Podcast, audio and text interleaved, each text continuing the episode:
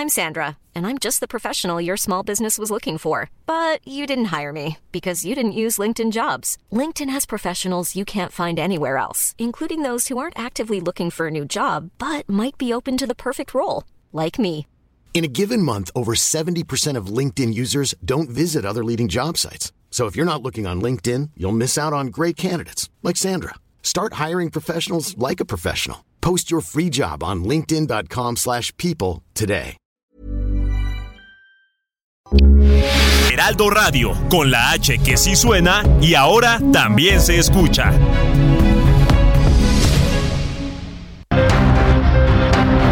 Heraldo Media Group presenta Periodismo de Emergencia con Hiroshi Takahashi, Arturo Rodríguez y Brenda Ruiz. Con las reglas del oficio, comenzamos.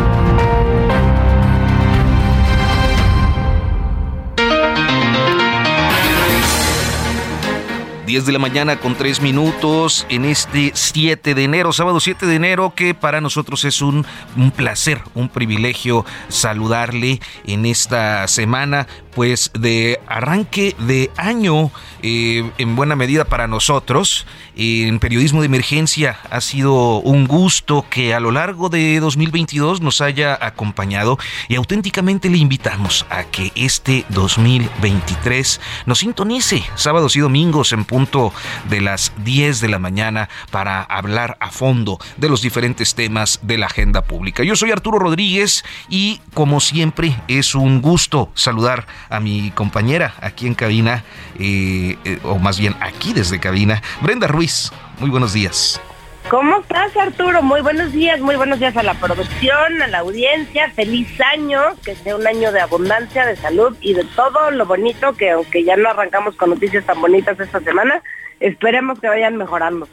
Y bueno, pues saludamos a Hiroshi Takahashi que se ha tomado un pues muy merecido descanso este fin de semana y esperamos que el próximo ya nos acompañe como siempre con el entusiasmo y el profesionalismo que caracteriza su trayectoria periodística. El día de hoy y creo que eh, los asuntos obligados tienen que ver con la agenda de seguridad. A lo largo de la semana tuvimos eh, episodios eh, pues auténticamente alarmantes. en el caso de Ciudad Juárez, con una situación muy crítica el día 1 de enero en el penal allá en, en la frontera eh, chihuahuense, un episodio violento, una fuga que dejó pues a 17 personas sin vida, hubo 30 reos que se fugaron y eh, posteriormente en un operativo eh, que se ha prestado a muchísimos sospechosismos, el abatimiento de Ernesto Alberto Piñón de la Cruz, el neto quién habría sido eh, pues el causante de este de esta fuga de eh, y motín del penal de Ciudad Juárez. Eh, pero también el cierre de semana estuvo marcado por los operativos violentos, ciertamente en Culiacán, Sinaloa, el, realizado por las autoridades para la detención de Ovidio Guzmán López, hijo de Joaquín Guzmán Loera, el Chapo Guzmán, y por otro lado, y pues los operativos detonados o desplegados por la delincuencia organizada en Culiacán, en una jornada pues que fue yo creo que eh, más impactante todavía por la cantidad de videos que proliferaron en las redes sociales. Y para hablar de este tema, quizás uno de los periodistas que más conoce la materia de seguridad, que ha cubierto a lo largo de pues ya bastantitos años la, eh, la fenomenología de, del narco en México y que actualmente está radicado allá en Sinaloa, eh, es Juan Vélez Díaz, director de la organización editorial mexicana allá en el estado de Sinaloa, a quien saludo con muchísimo gusto. Juan Vélez Díaz, muy buenos días. Hola, ¿qué tal Arturo? Qué gusto saludarte. Antes que nada, feliz año. Todavía no abrimos los regalos de Reyes. Eh, ya supo que te tocó muñequito en la rosca. sí, le tocan los este, Buen motivo para ir a México el 2 de, de febrero. Esperemos que podamos salir del aeropuerto. Acá, acá te esperamos, pero te voy a decir que Hiroshi Takahashi... este Ya desde ayer dijo que le tocaban los tamales. Sí, fue como en The Foul, ¿verdad? Dijo, Sí, no, ya, yo... "A mí no, ya, ya, yo ya los pongo. Pero bueno, pues con muchísimo gusto te recibiremos acá el 2 de febrero, si te animas, estimado Juan. Y bueno, pues un cierre de semana intenso, eh, para la sociedad y naturalmente eh, seguro para ti, para las redacciones que en las que estás al frente allá en Sinaloa. Sí, sí, sí, lo dices bien, porque finalmente la responsabilidad eh, como editor, como director, es eso, ¿no? Organizar al equipo y en este tiempo, pues tú mencionas ya, la experiencia da lecciones, entonces cuidar a mi equipo, ¿no? Fundamentalmente en estas coberturas eh, eh, muy arriesgadas porque desafortunadamente algunos colegas que se adelantaron pues eh, tuvieron que percance ahí con los pistoleros eh, salió una nota ayer en un periódico en la Ciudad de México pero bueno nosotros cuidamos al máximo a nuestro equipo y créeme que públicamente un reconocimiento a, todos los reporteros que están aquí en el estado de Sinaloa de distintos medios que, pues bueno mandaron sus despachos a distintos eh, relaciones y medios de comunicación a nivel nacional. Pero sí, es una situación, Arturo, que 48 después sigue pues, una calma muy, muy, tensa. Este es un fenómeno que parecería propio del sexenio de Felipe Calderón. No me canso de decirlo, más allá de la demagogia presidencial, eh, las estructuras eh, de poder criminal siguen intactas, el pacto de impunidad permanece vigente eh, y esa es una muestra, ¿no? Esa es una muestra. La capacidad de respuesta de, las organizaciones del crimen organizado mostró nuevamente pues que está eso, mejor organizado que las fuerzas del gobierno en sus tres niveles, Arturo. Solo quienes hemos estado en una cobertura o los ciudadanos que hemos padecido alguna situación de desbordamiento en alguna ciudad del país, podemos más o menos imaginarnos lo que se vivió en la jornada del día 5, estimado Juan. Este, y naturalmente, pues la, la sensibilidad del tema en, en, la, la región, porque seguramente se mueven cosas. ¿Qué, qué es lo, lo primero que en tu análisis observas eh, después de este episodio? Primero que observo es este, un golpe de autoridad. No tardaron más de 36 meses con sus días eh, el alto militar, pues en este sexenio ha tenido que institucionalmente plegarse a las disposiciones y órdenes del comandante supremo, un político profundamente ignorante de los temas de seguridad nacional, ¿no? Todo lo electoraliza, todo lo ve como un asunto de votos y de blanco y negro en el tema de seguridad nacional y el tema de defensa, eh, instituciones de Estado como las Fuerzas Armadas, eh, el tema con la organización transnacional asentada en Sinaloa, con profundos intereses económicos eh, más allá de las fronteras de, nuestro país, pues sí te, marca, ¿no? Te marca primero porque como institución el ejército ha lanzado un mensaje de quién tiene el monopolio de la violencia no eh, el, despliegue con las bajas lamentables de civiles, no tenemos todavía una cifra exacta de daños colaterales. Ayer pudimos hasta muy tarde entrar mi equipo, eh, el Sol, junto con otros colegas, eh, pudieron entrar a la comunidad de María y salir por parte de, las tropas que estaban ahí a resguardo de esta comunidad. Pero sí, finalmente el sacó esta espina, esta espinilla que traía desde octubre de 2019 y que por orden presidencial pues, abortó aquella decisión. Ahora, pues eh, un poquito mejor planeado, digámoslo así, eh, lograron su objetivo que era detener a este individuo y con sus asegúnes, con sus demoles, ¿no? Porque es muy temprano, son 48 horas. Oye, Juan, perdón, perdón que te todos los, asuntos, los puntos sobre las 10 y decir cómo está la situación. Brenda Ruiz. que justo dices de, de los bemoles, Juan. Eh, ¿En serio eh, valió la pena que 10 soldados mexicanos perdieran la vida en la captura de... Te escucho muy lejos, no te escucho bien, discúlpame. parece que perdimos a, Brenda Ruiz. Eh, decía Brenda si eh, el operativo realizado el pasado día 5, lo que te preguntaba era si, eh, ah, digamos que yo entiendo la pregunta desde una perspectiva de, de costo-beneficio táctico, si valía la pena toda esta ola de violencia, la cantidad de víctimas que hubo, el desbordamiento pues de, del miedo, del terror en, en la sociedad para esta detención y decía Brenda, ¿valía la pena hacerlo así? Ah, ya, perdón, eh, pensé que estaba ahí en el estudio, no, no, no, no le escuchaba, le escuchaba muy lejos. Este, bueno, mira, eh, más que decir que si valió la pena o no, es un asunto de seguridad eh, interior, ¿no? Es un factor que venía arrastrándose desde hace tiempo.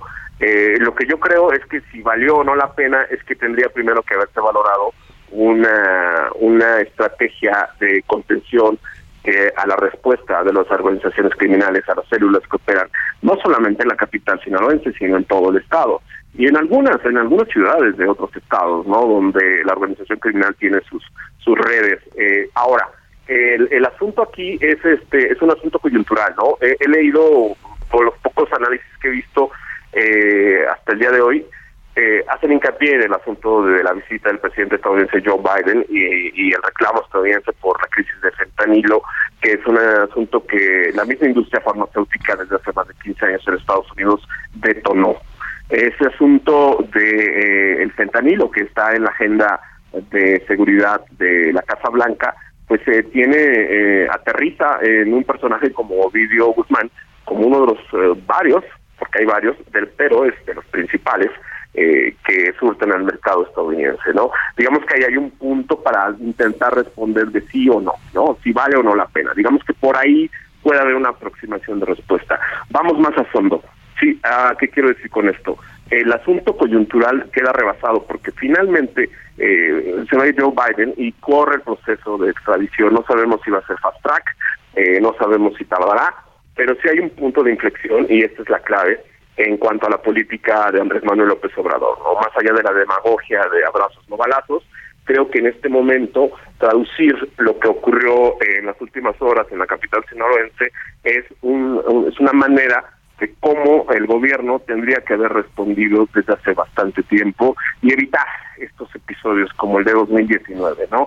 Eh, el asunto aquí es que eh, era un tema que venían arrastrando los organismos de, seguridad del país desde hace pues, más de dos años, ¿no? Y como este en otras eh, zonas del país también es, algo que está latente, o sea, esto no se... Eh, el jueves fue de Culiacán, ¿no? Eh, tú mencionabas el asunto de Ciudad Juárez el mismo domingo, ¿no? Entonces, este, sí, en la primera semana del año tuvimos dos episodios bastante preocupantes por el nivel de control que han mostrado las organizaciones criminales. Y me refiero a un control territorial que en este sexenio se ha expandido, Arturo, de manera alarmante, ¿no?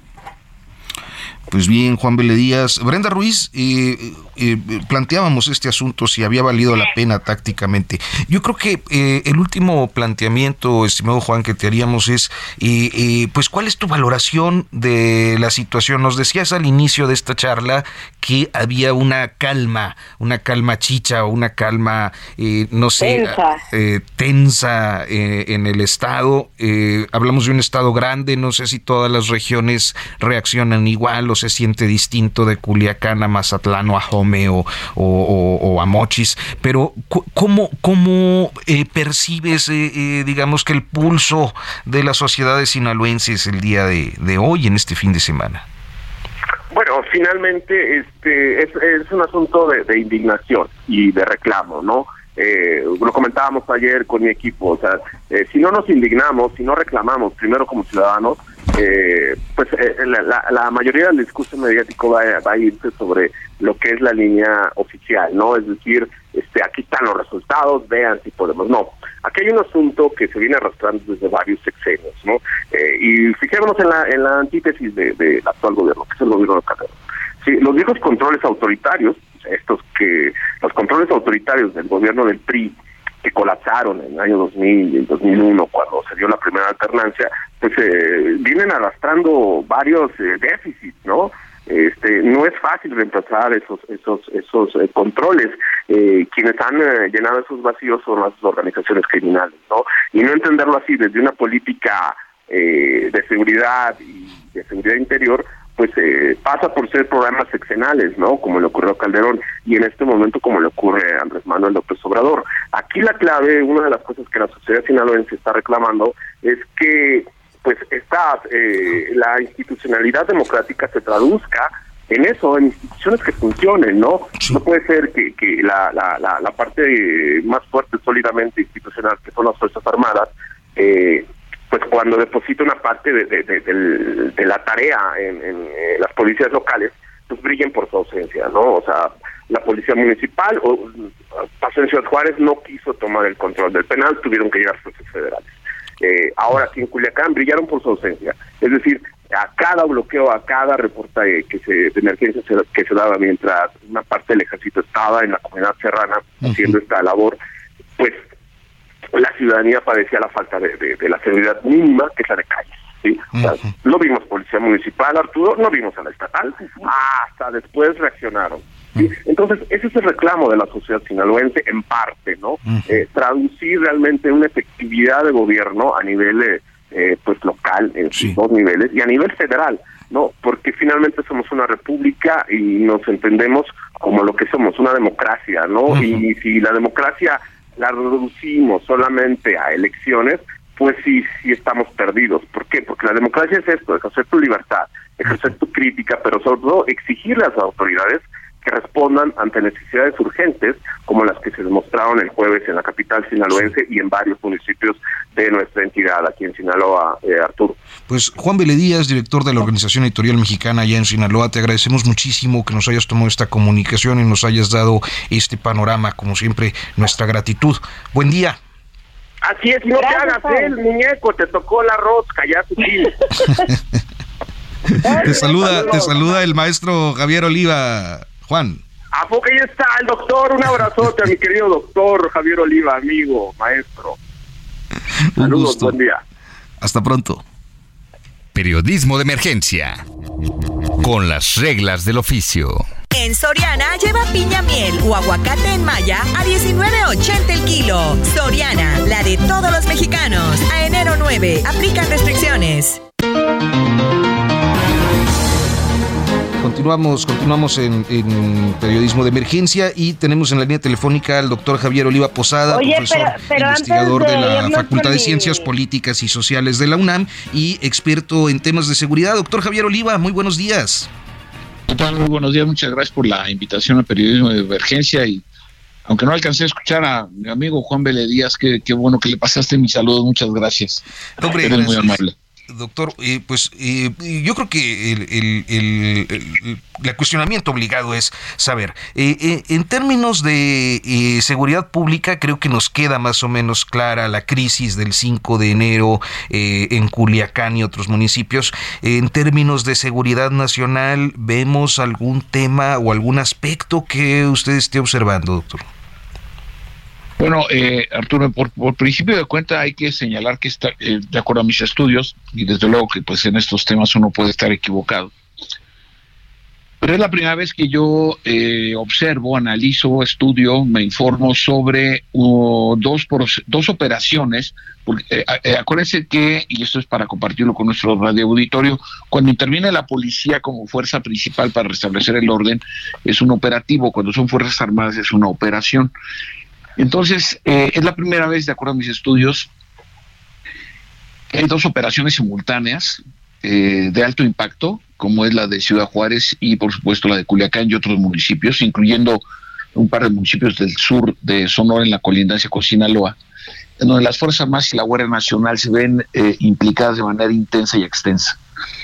Entonces esto pues genera, porque no es un no es un prurito o un purismo eh, académico o, por el manejo del lenguaje, pero sin embargo en estos, en este tipo de eventos, situaciones que se han prolongado por décadas en nuestro país, pues es muy eh, importante darle contenido y sustento a los propios conceptos, ¿no?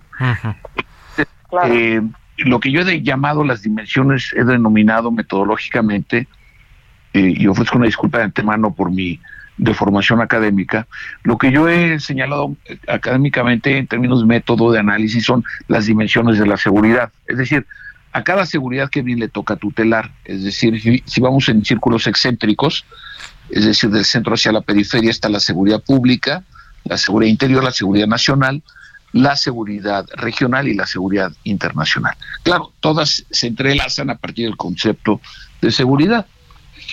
Entonces, cuando eh, en abril del año 2000 la Suprema Corte de Justicia emite una serie de tesis, una de ellas, la novena, en donde señala que la intervención de las Fuerzas Armadas en labores de seguridad pública se justifica a partir, y esto es textual, a partir de la alteración reiterada de la paz pública. Entonces, aquí, si nosotros nos vamos a las, a las respectivas leyes orgánicas, eh, tanto del Ejército y la Fuerza Aérea como de la Armada de México, vamos a observar que eh, en el caso de la Ley Orgánica del Ejército y la Fuerza Aérea es en el artículo 1 y en el caso de la Armada de México en el artículo 6, pero si también nos remitimos a la Ley de la Administración Pública Federal, vamos a encontrar que en las misiones de ambas, de las tres Fuerzas Armadas y de ambas secretarias, que son cosas diferentes, eh, está la eh, garantizar las condiciones de seguridad interior.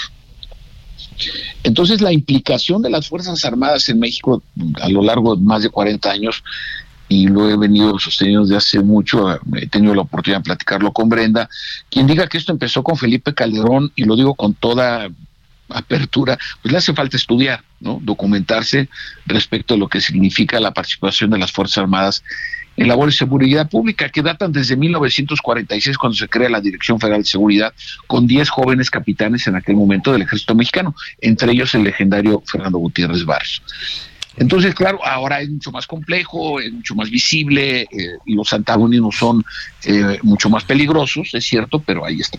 Entonces, para regresar al, origen de, de, tu pregunta, Arturo, pues evidentemente tenemos que eh, eh, señalar que en esa medida podríamos analizar que la seguridad interior, al menos en, en, el ámbito geográfico donde se desarrollaron eh, eh, las operaciones, pues sí se puede hablar de una alteración de la seguridad interior, lo cual es muy serio porque es un paso en, una, en un camino que ojalá y no nos llevaría si se agravaran las cosas. Vamos, vamos a hacer una pausa, doctor. Y si, nos, nacional. si nos permite, regresamos en un, en un segundo. También tenemos que informarle de la línea 3. Hubo un choque de dos trenes, hay cuatro muertos. Preliminar el, el, informe. Vamos al corte y continuamos.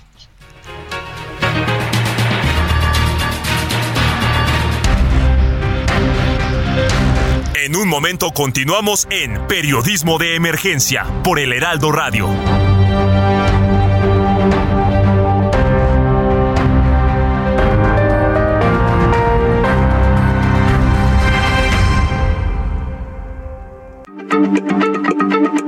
Heraldo Radio, la H se lee, se comparte, se ve y ahora también se escucha.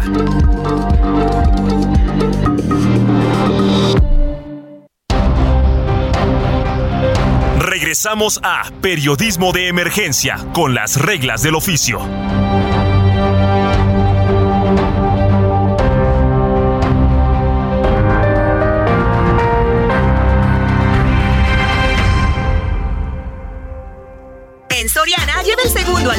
en toda la ropa de invierno y pijamas para toda la familia. Soriana, la de todos los mexicanos. A enero 9, aplica restricciones.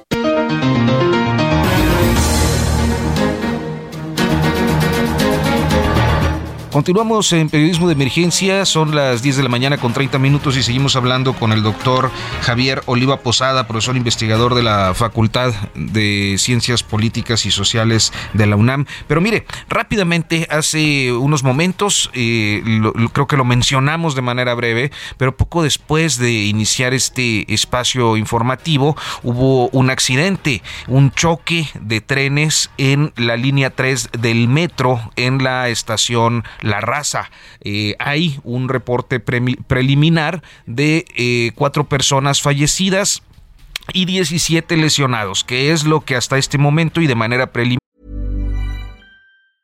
Hey, I'm Ryan Reynolds. Recently, I asked Mint Mobile's legal team if big wireless companies are allowed to raise prices due to inflation. They said yes. And then when I asked if raising prices technically violates those onerous two year contracts, they said, What the f are you talking about, you insane Hollywood ass? So to recap, we're cutting the price of Mint Unlimited from $30 a month to just $15 a month. Give it a try at mintmobile.com slash switch. $45 up front for three months plus taxes and fees. Promo for new customers for limited time. Unlimited more than 40 gigabytes per month. Slows. Full terms at mintmobile.com. El Heraldo Media Group ha podido confirmar. También hay eh, otra información que eh, estaremos en unos momentos más eh, dándole a conocer y eh, continuamos hablando con el doctor Javier Oliva. Brenda Ruiz, sí, Brenda, perdón, dime. está diciendo el, el, secretario de gobierno Martí Batres que él ya se encuentra en el lugar del incidente, que ya le reportan 10 lesionados trasladados a hospitales, cuatro personas vivas, prensadas, que están tratando de ser rescatadas y al parecer una fallecida. Es lo que de manera oficial eh, confirma el secretario de Gobierno. Bien, pues estaremos en unos momentos más informándole más a fondo. Y seguimos hablando, Brenda, con el doctor Javier Oliva. Oye, ya, acuérdense que Martí Batres no sabe contar, ¿eh? ¿Por qué? Ese, es un gran detalle que mencionas, doctor. ¿Por qué, pues, doctor? ¿se, acuerdan, que en la manifestación de No se toca el IFE dijo que habían ido 10 mil personas, ¿no? Sí. Y a la otra, este, millón y medio. No, no, yo, eh, fíjense que cuando yo vivía en Londres, cuando estaba eh, trabajando en la London School of Economics, eh, se hizo un, se publicó un libro de un economista muy famoso que se llamaba austericidio, es decir, cómo la austeridad en el gasto público mata, en la salud, en el transporte, en fin, en general en los servicios públicos. Yo acabo de subir un Twitter haciendo referencia a los austericidios, ¿no? Precisamente en, en este lapso que me permitieron terminar de desayunar, por cierto. Adelante. Bien. Pues, pues, Brenda. Las, imágenes del choque son muy aparatosas, pero regresando a nuestro tema, doctor, eh, se, se adjudica a la Guardia Nacional esta captura. Eh, ¿Tú crees que esto cambia sustancialmente la imagen que hay de la Guardia Nacional y sobre todo después del que que hubo en el legislativo y demás? Bueno, eh, bueno, es que mira, Brenda, es muy importante señalar también el aspecto de la creación de estas instituciones. Recordemos que en 1999 se crea la Policía Federal Preventiva, que es eh, se crea con la tercera brigada de la Policía Militar acuartelada en el campo militar número uno y con tres policías de carácter civil, la de la del Instituto Nacional de Migración, la Policía Federal de Caminos y la Policía Fiscal. Diez años después exactamente desaparece esta Policía Federal se cuadruplica el pie de fuerza, es decir, el número de sus integrantes, y eh, a raíz de las imposiciones de la iniciativa Mérida, se crea la Policía Federal. Y exactamente 10 años después, el 30 de junio, en el campo Marte, hace su pase de entrada de revista, que es el término técnico de administración militar, la Guardia Nacional en el 2019. Entonces, estos eh, constantes cambios que yo no, descarto, por supuesto, y además me parece que están tienen como origen la intención del presidente de la República en turno de tratar de acotar, controlar, someter eh, la, la, criminalidad común u organizada entonces me parece que en esta, que en esta, yo en, este y otros espacios que he tenido la posibilidad de participar, yo desde el principio eh, estaba de acuerdo, propuse y argumenté que la Guardia Nacional era una policía militarizada, como sucede en otras, por lo menos en los estudios que yo tengo, en otros 23 casos de democracias consolidadas.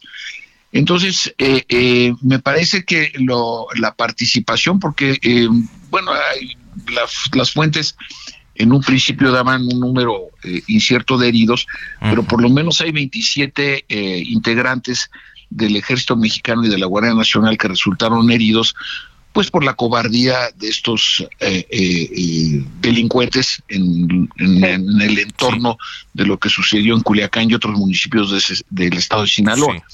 Entonces me parece que sí va logrando esta, este asentamiento, esta, esta consolidación pero lo que quiero remarcar con estos cambios cada 10 años, pues evidentemente son, como son instituciones tan complejas, con tantas responsabilidades, de acuerdo a la ley de la propia, eh, la ley de la, de la Guardia Nacional, tienen 56 responsabilidades que atender, ¿no? Entonces, ante esta diversificación, eh, recordemos que también entre otras de sus funciones, Brenda, está la de ser el primer respondiente, ¿no? Entonces, la capacitación del personal militar que ha sido trasvasado a la Guardia Nacional, pues requiere o está requiriendo de una eh, muy importante eh, reconversión en el término de sus de sus funciones de lo militar a lo eh, propiamente policial. Y esto es, algo que debemos tomar en consideración en circunstancias tan difíciles como las que hemos estado viviendo en estos primeros días del 2023. Pues doctor Javier Oliva Posada, muchísimas gracias por tomarnos esta, estas llamadas y seguramente en breve estaremos consultándolo con, con pues más eh, inquietudes respecto a la dinámica de seguridad. Muy buenos días. Mucho gusto, yo estaré pendiente de la oportunidad. Muchas gracias, Arturo, Brenda, muchas gracias. Saludos a Hiroshi también y al equipo en cabina, por favor. Muchas gracias, muy buenos días.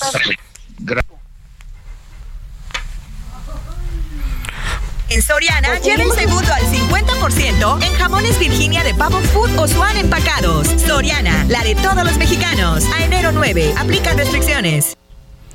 Se incorpora en esta transmisión mi compañero, colega y amigo Alejandro Sánchez, conductor de Informativo Fin de Semana que usted ya conoce y pues también uno de los periodistas con eh, muchísimo conocimiento de la dinámica capitalina, de la dinámica de la Ciudad de México y se suma en refuerzo a la cobertura que se está realizando por el Heraldo en eh, con respecto al accidente de la línea 3. Alejandro Sánchez, muy buenos días, qué gusto. Qué gusto, mi querido Arturo. Muy buenos días. Gracias por la invitación aquí a estar con ustedes en este en esta cobertura que ya la doctora Claudia Sheinbaum ha aceptado que se trata el incidente de esta mañana de un choque entre trenes de la línea 3 del metro y que ya los servicios de emergencia están arribando en el sitio. En la estación La Raza, ¿verdad? Fue específicamente. Eh, específicamente. Tenemos a, nuestro compañero Brenda, permítenos un segundito, Brenda. Este, tenemos a nuestro compañero eh, Gerardo Galicia que está eh, en la línea, Guillermo, perdón, sí, este Gerardo Galicia, que está en la línea telefónica en el lugar de los hechos. Gerardo, muy buenos días. Excelente mañana y en estos momentos acaba de llegar la secretaria Miriam Cuba, la secretaria de Protección Civil, no quiere dar dato alguno, está siendo en este momento rodeada por varios compañeros de medios de comunicación. De manera extraoficial se tiene la cifra de que hay al menos cuatro personas que habrían perdido la vida. Es una cifra que estamos tratando de confirmar por parte de los funcionarios, sin embargo hasta el momento eso no ocurre. Están llegando a la zona del metro La Raza y cabe mencionar que en este punto pues no paran de salir las personas seleccionadas. Hemos podido apreciar, charlar con al menos ocho de ellos. De entrada se de 17, podrían ser más y siguen llegando equipos de emergencia. De hecho, para nuestros amigos que van a transitar en la zona, de preferencia eviten llegar por insurgentes cerca de la raza. En este punto están llegando las ambulancias y es eh, preferente cederles el paso. Cabe mencionar que se están dando cita, elementos de protección civil, el heroico cuerpo de bomberos, policía capitalina, siguen llegando paramédicos hasta este punto y estamos únicamente a la espera del saldo oficial de este incidente que habría ocurrido en la línea número 3 del sistema de transporte colectivo metro entre la estación Potrero y la raza. Y por lo pronto... Oye, Gerardo, ¿tú nos puedes confirmar que ya hay uno de los conductores de los convoyes que continúa atrapado entre este chofer?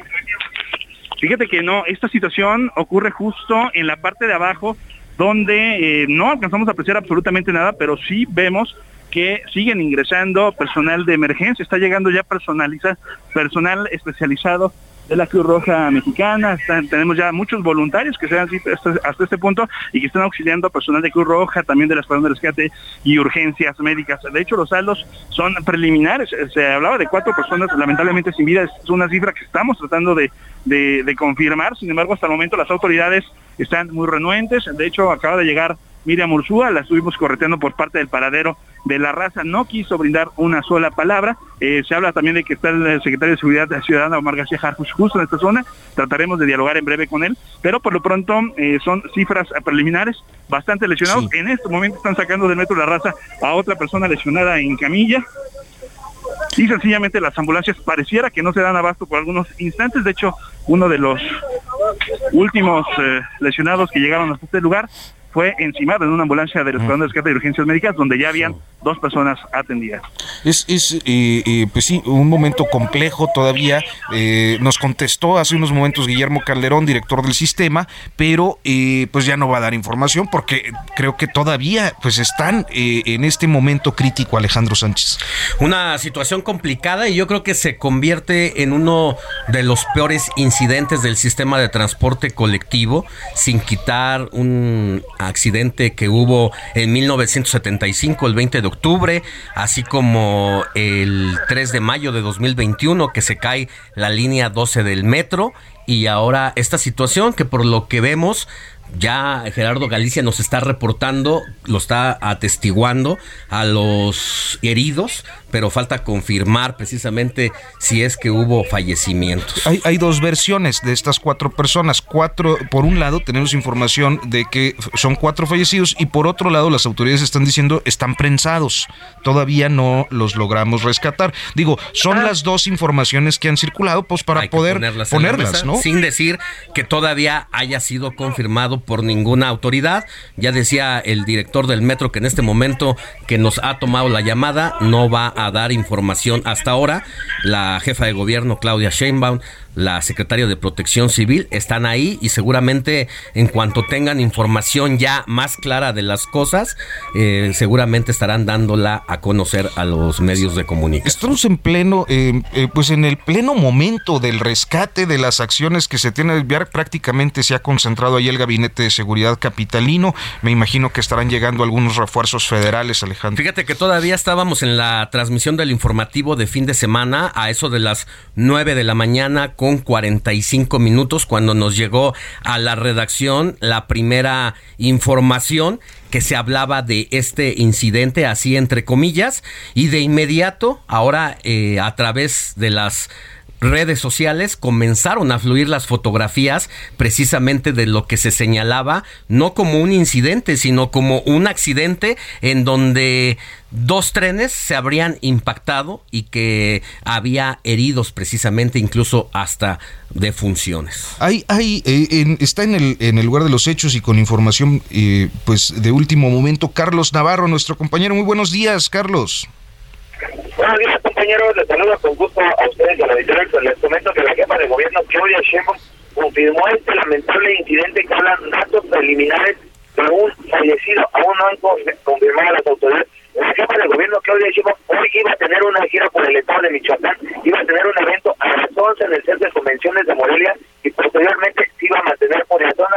Estamos cuestionando a las autoridades si la jefa de gobierno va a regresar. Al parecer nos comentan ellas regresan el gabinete capitalino como Omar García Garfo, secretario de Seguridad, y Martí Batres, secretario de Gobierno, ya están en el punto del lamentable incidente entre las estaciones La Randa y Potero, y posteriormente el gobierno de la Ciudad de México ya se movilizó ahí, está pendiente la llegada de la jefa de gobierno, pero otra vez en el metro, otra vez la falta de mantenimiento, compañeros, este lamentable incidente en la línea 3, que hace unos meses, no hace unos meses, sino ya varios, buen tiempo, estaba presentando fallas y hoy, hoy hay un lamentable incidente.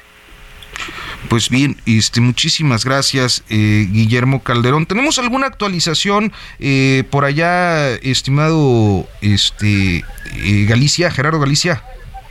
De momento no, el arribo únicamente de más y más ambulancias de distintas corporaciones está saliendo. Otra persona lesionada, se trata de una mujer, la alcanzamos a apreciar vistiendo un saco en color café, bastante dolorida y siendo acompañada por elementos eh, de protección civil, voluntarios, algunos eh, paramédicos y en estos momentos está siendo llevada en camilla a una ambulancia de la Cruz Roja Mexicana. Siguen saliendo lesionados de la estación La Raza y es justo por este acceso a la estación La Raza que va rumbo a la zona centro de la capital, donde se dan cita los eh, funcionarios. Los funcionarios están ingresando por este punto, sin embargo, hasta el momento, ya lo mencionabas, son eh, momentos eh, prácticamente luego de esta emergencia, no han querido brindar mayor detalle, y eh, también tenemos algunos también empujones con elementos policíacos y representantes de algunos otros medios de comunicación. Así que habrá que tomarlo en cuenta. De momento, la recomendación es evitar llegar al metro de la raza. Eh, la línea 3 está completamente suspendida. Hay que buscar el metrobús, aunque está saturado, va a ser el medio eh, de transporte más cercano a este punto. Yo no sé, las primeras imágenes nos permiten observar un poco telescopiado el, el eh, al menos uno de los carros. No sé si, si esto es eh, así, porque luego también no, no alcanza uno a distinguir desde donde ustedes están. Este, hay, hay manera de ver cómo, cómo quedaron los carros. No, esto ocurrió justo en la parte de los túneles. Dialogamos ya con algunos de los lesionados. Nos comentaban que justo para poder salir de la estación del Metro de la Raza tuvieron que hacerlo por las vías. Sencillamente no había otra ruta de salida, tuvieron que caminar por las vías, llegar hasta este punto al exterior para buscar el arribo de los reparamentos y en estos momentos están llegando elementos de la Guardia Nacional justo en la estación del Metro La Raza. Sigue llegando equipos de emergencia y en estos momentos el personal de Guardia Nacional está arribando justo. Guardia Nacional, claro, llegó el, soporte federal, naturalmente. Oye, lo que quisiera destacar es el tema de lo que ponía Carlos Navarro en la mesa querido Arturo, es el tema de la falta de mantenimiento. Esa es una situación, pero lo que se está reportando hasta este momento va más allá de la falta de mantenimiento. Un encuentro de dos trenes, perdón, pero eso ya no es mantenimiento, ese ya es incapacidad y es otra cosa. Es, algo que tiene que ver con la misma logística y la operación del sistema, más allá de las instalaciones. lo que veríamos en redes sociales se habla de una falla eléctrica, es la que como que Sí, eh, lo que es, cierto es que el sistema de transporte colectivo eh, ha cumplido desde su línea 1 más de 50 años de uso y por eso le cambiaron prácticamente el cerebro y las venas a esta primera línea. La línea 3, que es la que está sufriendo el incidente, se inaugura en 1970 es decir, lleva 52 años también sin haber recibido un mantenimiento a conciencia. Mantenimiento mayor. Mayor, porque incluso los expertos como los del sistema de transporte colectivo de este tipo de Francia, que son los que de alguna manera asesoraron al gobierno mexicano en su momento para instalar las primeras líneas del metro, dicen que hay que darle mantenimiento a conciencia por lo menos cada 30 años, desmantelar las redes y volverlas a eh, equipar con el servicio y todos los aditamentos de punta, pero esto no había ocurrido en todo este tiempo y esa es la situación que nos tiene que en las últimas en los últimos años estemos teniendo que dar este tipo de noticias lamentablemente. Sí, en los últimos años van varios, ¿no? Yo me acuerdo que hubo un, choque donde hubo quizás una persona fallecida eh, en un reversazo, que fue poco antes de la línea 12, quizás un año antes. Sí. Luego línea 12 y, ahora esto. Y lo de la línea 1, que también en Salto del Agua, si no me equivoco, se incendió. El incendio. Que incluso hasta una, eh, una mujer policía por la subestación se subió a la azotea y decidió lanzarse porque estaba siendo prácticamente devorada por las, por las llamas del fuego que, que eh, pues momentos tremendos vive la ciudad. Creo que estos episodios siempre eh, causan causan eh, pues muchísima zozobra en, en, una ciudad donde pues la mayoría de los ciudadanos creo que de algún modo u otro vamos a dar al metro en algún momento o de manera cotidiana, Alejandro. Sí, lamentablemente tenemos que estar pues cambiando la información porque de última hora eh, se da a conocer esta situación. Y aquí no quiero editorializar, no quiero polemizar todavía, tenemos que ser muy precavidos con la información, cómo va sucediendo, pero esto pone en su lugar a las autoridades políticas de que hay que concentrarse en lo que son los problemas reales antes de pensar en otras cosas. es verdaderamente un momento que tendría, una, una reflexión Alejandro que tendría tendría que estar, pero permanentemente en las clases políticas de veras, ¿no? Sí, sí, sí. Antes de ver episodios como este, pues. Definitivamente. ¿Cómo ves, Brenda? Pues yo lo que digo es que tu, tu mensaje le debería, o sea, es para todos, para todos los colores. Andan ya muchos muy moviditos sin estar pensando en lo que realmente importa, como estos temas. Definitivamente.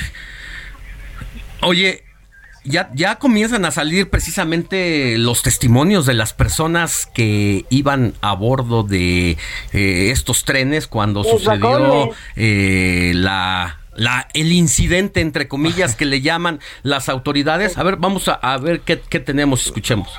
¿Cómo sucedió? Se nos impactó otro tren, estábamos en el túnel de Potrero con la raza, pero se impactó otro tren en la parte de atrás y nos, este, pues fue brusco porque fue como cuando te pasas un tope muy bruscamente. Y pues hasta nos levantamos de los asientos ella se lastimó sus pies. Pero sí, lo que nos preocupó fue que también empezó a salir mucho humo, pero afortunadamente aminoró el humo. Pero sí, es muy preocupante esto. ¿Cuál es su nombre, señor usted? Julio Carlos Olivares. ¿De dónde venían ustedes? De Verdes hacia Zapata íbamos al trabajo.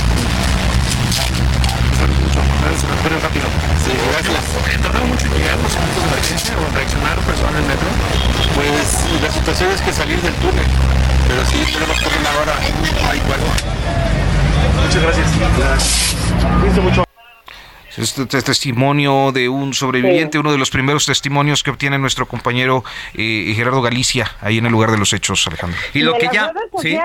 sí, sí, sí. Sí, que les decía que en redes sociales también muchos de, de las personas que iban en estos vagones dicen que se les prohibió grabar. Ha sido muy recurrente el comentario. Las primeras imágenes que vemos aquí me llaman la atención.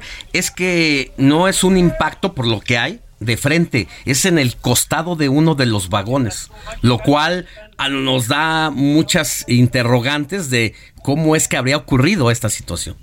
pues tendremos que estar esperando todavía eh, explicaciones, eh, eh, peritajes o los primeros, las primeras conclusiones a las que lleguen pues los peritos que seguramente se estarán apersonando luego de que terminen las labores de rescate, porque creo que todavía pues siguen siguen los trabajos. Hay personas atoradas todavía. Bueno. Pues eh, eh, más bien agradecerle a Gerardo Galicia que nos haya tomado la comunicación y nos haya estado reportando en tiempo real lo que ocurre en eh, el metro La Raza. Gerardo, muchas gracias, buenos días. Vamos a seguir informando en El Heraldo. Alejandro Sánchez en estos momentos se va a los estudios de televisión de, del Heraldo Media Group también eh, para eh, pues seguirle informando en tiempo real de lo que está pasando en el metro La Raza con este choque de trenes de la línea 3. Gracias Arturo, gracias Brenda. Buenos días. Gracias, buen día. Y pues eh, hoy se nos movió la agenda, Brenda. Eh, teníamos todavía contemplado profundizar en el asunto sinaloense, teníamos contemplado profundizar eh, en, la, en lo de Ciudad Juárez y mira que esta noticia de último minuto nos pues cambió la pues agenda de información. Pero una tragedia, ¿eh? Las, las imágenes de redes sociales son, híjole, devastadoras y los y los testimonios de la gente que iba a bordo de los vagones que ya está subiendo redes sociales también no no no son en nada halagüeños pues muchas gracias Brenda Ruiz, muchas gracias a nuestro auditorio por habernos seguido en Periodismo de Emergencia. Nosotros nos despedimos el día de hoy, pero quédese en el Heraldo Media Group. Va a haber todavía mucha información, cobertura en tiempo real en el lugar de los hechos. Alejandro Sánchez en unos momentos estará enlazando. Y gracias. El día de mañana, en punto de las 10 de la mañana, estaremos aquí, como siempre, Brenda Ruiz y un servidor, Hiroshi Takahashi. Hasta pronto.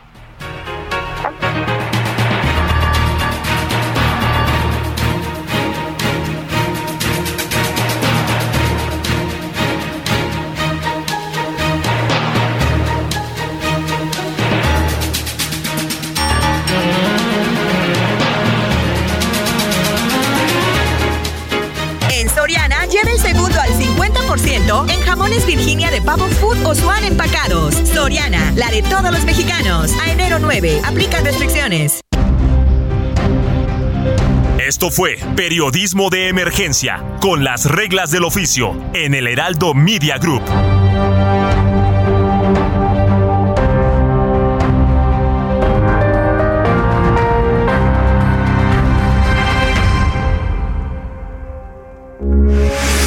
Radio, con la H que sí suena y ahora también se escucha.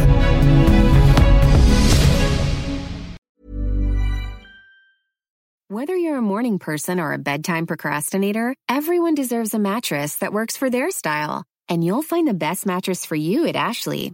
The new Temper Adapt collection at Ashley brings you one of a kind body conforming technology, making every sleep tailored to be your best. The collection also features cool to the touch covers and motion absorption to help minimize sleep disruptions from partners, pets, or kids. Shop the all new Temper Adapt collection at Ashley in store or online at ashley.com. Ashley, for the love of home.